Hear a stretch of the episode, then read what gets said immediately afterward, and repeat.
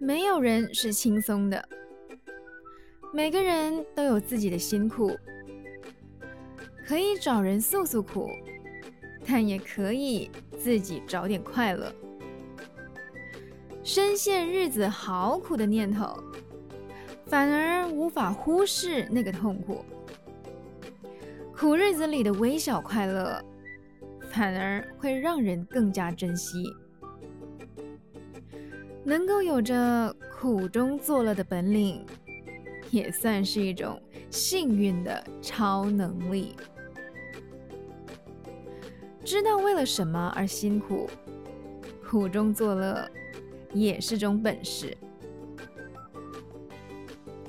嗨，你好，我是苗苗，用声音传递纯粹。